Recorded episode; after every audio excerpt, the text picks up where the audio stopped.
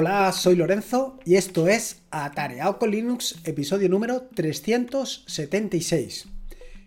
¿Y de qué te voy a hablar en este episodio del podcast? Pues te voy a hablar ni más ni menos que de el historial de la terminal, una herramienta que utilizo tan frecuente que casi casi es de las herramientas que más utilizo. Vaya, básicamente, si no utilizo el historial decenas, ¿qué digo decenas? Centenares de veces al día no lo utilizo ninguna vez. Es una de las operaciones que realizo con más frecuencia y con más asiduidad. Pero antes de nada, antes de continuar y para evitar ningún tipo de duda ni ningún tipo de suspicacia ni nada por el estilo, explicarte qué es esto del historial de la terminal. Y es que tú, cada vez que ejecutas cualquier comando en cualquier terminal, este comando se va a quedar registrado. Va a quedar registrado que eh, ejecutaste en un momento concreto ese comando. Esto tiene unas ventajas asombrosas, tiene unas ventajas espectaculares, y es que en un momento concreto, si estás utilizando un comando y no recuerdas cómo, qué parámetros tiene, puedes tirar del historial para saber la última vez que lo ejecutaste qué parámetro utilizaste. Por ejemplo, una operativa básica que hago yo es convertir de vídeo en audio o de audio en vídeo. Y para hacer esto utilizo una herramienta espectacular como es FFmpeg. FFmpeg tiene ventajas e inconvenientes.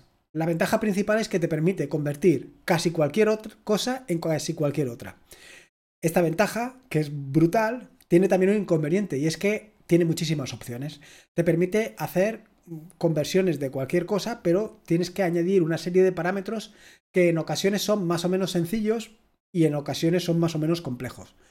Habitualmente, con el paso del tiempo, con el paso del uso de cada una de las herramientas que tienes a tu disposición en la terminal, pues vas ganando con em, su uso, vas ganando con la memoria. Cada vez recuerdas, em, si lo utilizas con mucha frecuencia, pues vas recordando esos comandos que utilizas más habitualmente.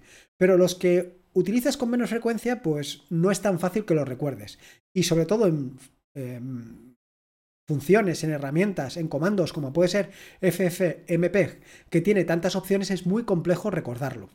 En este sentido, pues tener a mano el historial te va a venir fantástico porque puedes recuperar en un momento concreto ese comando que ejecutaste hace unos días y que no recuerdas exactamente los parámetros que utilizaste. Al final, más o menos, siempre realizamos las mismas tareas. Una de las opciones que tienes siempre al alcance de tu mano es, pues, directamente hacerte un script para ese tipo de cosas. Y para eso, evidentemente, te recomiendo el tutorial de Scripts en Bash que tienes a tu disposición en atareado.es. Pero bueno, dicho esto, si a lo mejor es un comando más o menos sencillo y que no requiere de un script, también es tontería. Pues tiras de terminal, tiras de el historial de la terminal. Y el historial de la terminal puedes acceder a través del el comando history, que te muestra todo el historial, también, evidentemente, mediante pipe lo puede, mediante un pipe lo puedes pasar y eh, intentar hacer un grep del resultado que obtienes. O también puedes utilizar un comando tan o un atajo de teclado tan fantástico como es control R que te permite de manera interactiva ir buscando exactamente el comando que introdujiste. No solamente eso, también tienes otros atajos de teclado como control N o control P que te permiten moverte a o avanzando y retrocediendo en el historial. Esto en ocasiones me ha llevado a eh, escribir tantas veces control P en busca de un comando que al final era más sencillo eh, volver a escribir el comando que utilizar este atajo de teclado. Pero esto son pequeños detalles. Todo esto se queda guardado en el historial de tu máquina. Pero claro, eh, al final nos gusta trastear, nos gusta trabajar en otras terminales, nos gusta trabajar en otros equipos. Es relativamente fácil que tengas una Raspberry o dos o tres Raspberry o incluso que tengas varios ordenadores o incluso que tengas además de esos varios ordenadores varios VPS ubicados a lo largo y ancho del mundo. Cada eh, comando que introduces en cada uno de esos eh, servidores, ordenadores, Raspberries, pues se van a quedar guardados en esos ordenadores, Raspberries o VPS. Y no vas a poder eh, recurrir a esos historiales porque cada uno está en un sitio. Pero ¿y si te digo que es posible tener el historial de todos ellos en un sitio? ¿Y si te digo que es posible tener todos los historiales agrupados? ¿Y si te digo que es posible tener todos los historiales en uno solo y en la nube? Pues sí, como lo estás oyendo, es posible. Es posible tener todo el historial de todos tus equipos, de todos tus terminales en la nube. Y no solamente esto, sino que además puedes buscar de forma relativamente fácil en todos ellos. Y eligiendo en cuál quieres buscar y eligiendo eh, exactamente detalles como hasta en qué directorio se ejecutaron. Todo esto es posible. ¿Y cómo es posible? Bueno, pues básicamente a través de un servicio que es lo que te quiero contar en este podcast de hoy. Pero antes de nada, ojo al dato. Y nunca mejor traído esto de ojo al dato. Nunca mejor traído en el sentido de que al final estamos subiendo a la nube datos. Y datos que pueden ser más o menos sensibles. ¿Cómo que más o menos sensibles? Pues sí, en ocasiones en una línea de comando a lo mejor escribes una contraseña o unas credenciales que sí, que es cierto, que esto no debes de hacerlo, que deberías de utilizar variables de entorno o deberías de utilizar otro tipo de técnicas para evitar en la línea de comandos y además en texto plano poner unas determinadas contraseñas. Pero en ocasiones lo haces, en ocasiones te despistas o en ocasiones vas... En fin, que en ocasiones eh, te puede suceder que escribas en texto plano eh, las credenciales para acceder a cualquier cosa. Y esto va a quedar guardado en el historial de tu equipo. Y si tu equipo está sincronizado con la nube, va a quedar en la nube. Y esto hay que tenerlo en cuenta cuando eh, haces este tipo de operaciones, cuando todo tu historial está en la nube. Así que ojo al dato. Dicho esto, si a pesar de lo que te acabo de decir, tienes en cuenta que siempre puedes montar este servicio en local, de manera que todas tus Raspberries y todos tus equipos que tengas en servicio local pueden guardar todo esto en tu red local, pues tampoco tiene tanto problema y va a tener muchos más beneficios que inconvenientes, por supuesto. Así que del servicio que te voy a hablar hoy es de Bash Hub, que no es ni más ni menos que un concentrador de Bash. Se trata de un servicio que está dividido básicamente en dos piezas, lo que es la parte de cliente y por otro lado la parte de servidor, lo que se encarga de guardar todos los datos en la nube. La parte de cliente es la parte que se trata de recolectar en cada uno de tus equipos pues los comandos que vas ejecutando y la parte de la nube pues es donde vas a guardarlo. Respecto al cliente, evidentemente, como ya te puedes imaginar, para cada una de tus máquinas vas a tener que instalar uno de estos clientes. Y no te tienes que preocupar en tanto en cuanto cada uno de tus clientes o cada una de tus máquinas utilicen una shell diferente. A lo mejor en una máquina utilizas Bash, en otra máquina utilizas Fish y en otra máquina utilizas ZSH. No es tan raro. Yo actualmente tengo algunas máquinas con Bash y otras máquinas con ZSH. Y no es por hacerme la puñeta, sino simplemente es por comodidad para mí para, eh, por ejemplo, a la hora de trabajar, pues en los, las Raspberries normalmente tengo Bash y en los servidores en uno tengo Bash y en otro ZSH. Y sin embargo, en el equipo, pues tengo ZSH. Es igual. Eh, Bash Hub funciona tanto en Bash como en Fish como en ZSH, con independencia de la shell que estás utilizando. Además, respecto al uso de un historial habitual, no solamente guarda los comandos que ejecutas, sino que además guarda información contextual. Y guarda información contextual como puede ser la sesión, el estado de la salida, el directorio donde has ejecutado un determinado comando y dónde fue creado ese comando. La instalación, como te decía, era muy sencilla o es muy sencilla, simplemente se trata de ejecutar una línea de comando y esta línea de comando evidentemente va a variar en función de la SER que estés utilizando y ya está. Eh, decirte que en mi caso tuve un problema a la hora de instalarlo porque depende de la versión de Python que tengas. Él mira la versión de Python que tienes y si no es compatible con lo que estás descargando, pues no lo instala. En mi caso, eh, o por lo menos lo que pone en el, eh, en el script que descargas cuando vas a hacer la instalación, te permite instalarlo hasta Python 3.10. Y resulta que yo tengo Python 3.10.2, con lo cual no me dejaba instalarlo entendí que era un problema coyuntural, así que eh, edité el script, modifiqué esta, esta condición y ya está. Y lo instalé. Respecto al uso y funcionamiento del cliente, decirte que está dividido en dos piezas igualmente. Una de las piezas que se llama BH, igual que la bicicleta, y otra de las piezas que se llama Bash Hub. La pieza BH, eh, o el comando BH, mejor dicho, es el que se encarga de realizar las búsquedas, mientras que el comando Bash Hub es el que se encarga de la logística. ¿Cómo? ¿De la logística? Sí, he dicho de la logística. Me refiero de todas aquellas cosas adicionales a lo que se refiere BashHub, a lo que se refiere a las búsquedas. Así, por ejemplo, te permite, mediante determinados comandos, eh, activar o desactivar el registro de comandos, precisamente. O simplemente guardar un comando concreto. O incluso eh, configurar toda la operación, todo el, el, uso de BashHub. Además, te permite obtener estadísticas y una parte importante que es la parte de conocer los filtros que tienes activados. Y es que BashHub lo que te permite es eh, inhibir o deshabilitar el registro de determinados comandos. Es decir, puedes establecer un filtro para evitar que todos los comandos que tengan SSH se guarden. Y esto pues tiene sus ventajas, sobre todo por ejemplo en aquellos comandos que te he dicho anteriormente, como pueden ser aquellos comandos que tengan la palabra password o la palabra username. De esta manera te vas a evitar que todos esos comandos se queden guardados.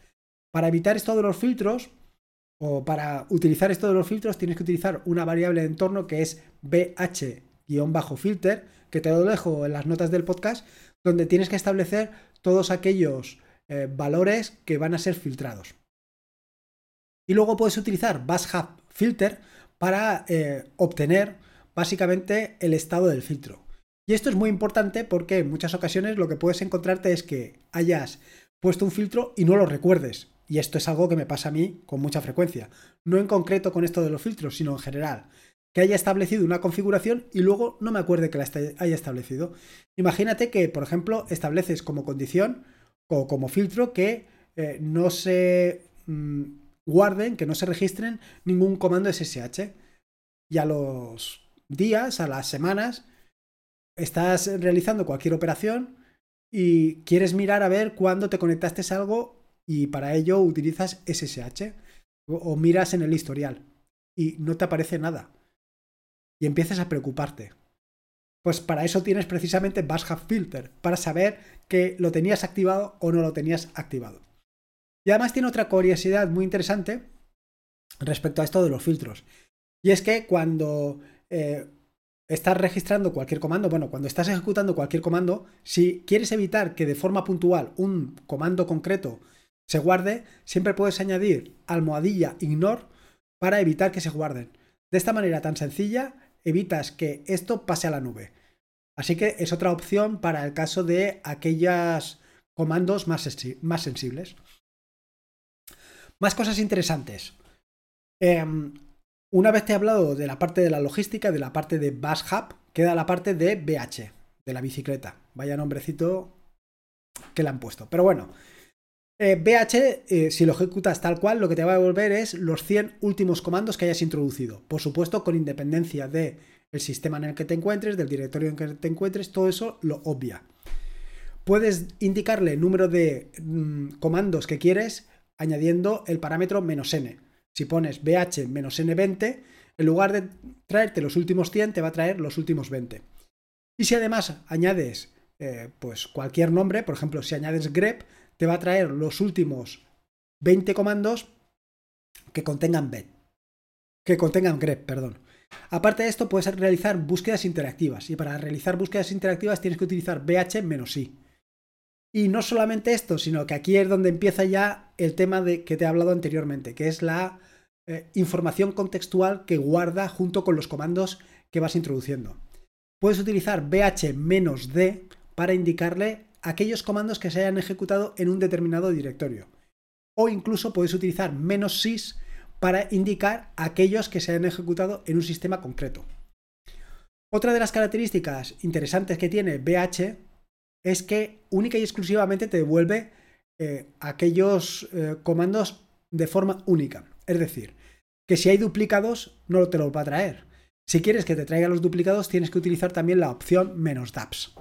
Esto es todo lo referente al cliente y evidentemente tienes que instalar tantos clientes como máquinas quieras registrar.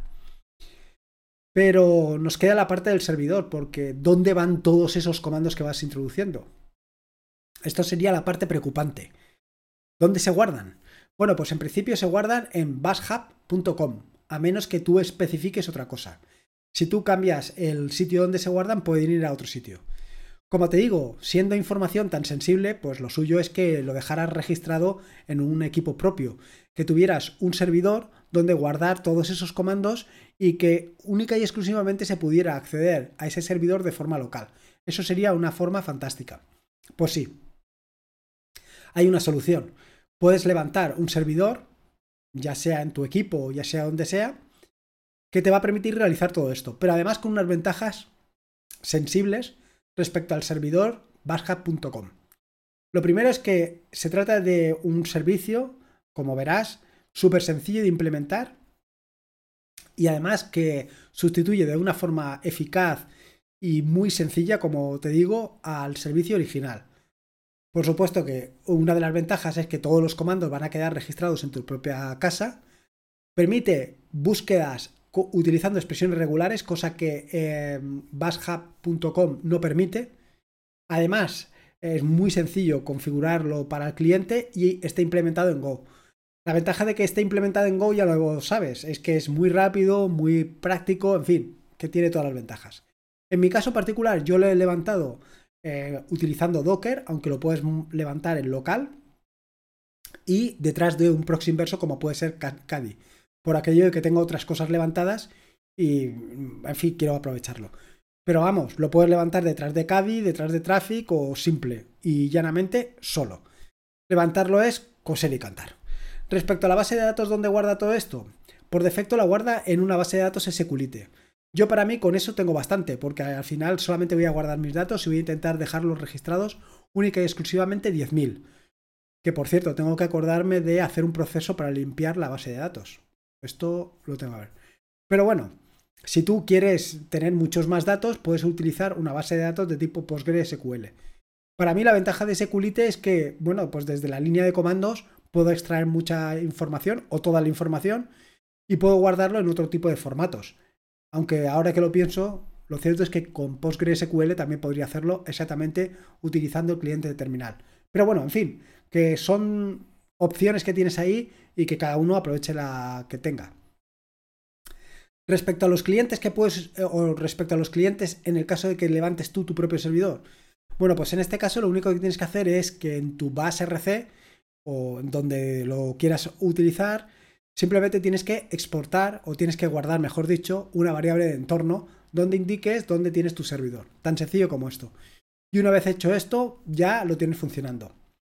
En el caso de que no te convenza el servicio o lo que sea, pues la desinstalación es utilizando de los dos comandos que te he hablado anteriormente, el de logística, es decir, bashhub setup o bashhub uninstall creo que era, no recuerdo ahora exactamente, y con eso lo desinstalas y ya está. O sea que es una herramienta muy interesante sobre todo para lo que te digo, para una red local. Incluso no solamente para una red local, sino para un equipo de trabajo. Un equipo de trabajo donde pues más o menos todos realizan el mismo tipo de operaciones tener ese historial de todos guardado en el mismo sitio es muy, pero que muy interesante. Respecto a mis conclusiones con respecto a esta herramienta, pues yo te diría que evidentemente lo tienes que tener en local, no puedes tenerlo en la nube, por simplemente eh, la información que puede quedar en manos de un ajeno y eso a pesar de que esté cifrado o como tú lo quieras ver. A mí no me termina de convencer eh, esto de que alguien pueda acceder a mi servidor y llevarse todo lo que hay allí. Pero bueno, estos son opciones y posibilidades. Y nada más que contarte, espero que te haya gustado este nuevo episodio del podcast y si puedes te agradecería una valoración ya sea en iVoox o en Apple Podcast. O un comentario, un comentario. En fin, te he dejado un enlace en las notas del podcast para que te sea más sencillo esto de los comentarios. Recordarte que este es un podcast de la red de podcast de sospechosos habituales, donde puedes encontrar fantásticos y maravillosos podcasts. Puedes suscribirte a la red de podcast de sospechosos habituales en feedpress.me barra sospechosos habituales. Y por último, y como te digo siempre, recordarte que la vida son dos días y uno ya ha pasado. Así que disfruta como si no hubiera mañana y si puede ser con Linux y en este caso con Bash mejor que mejor. Hasta luego.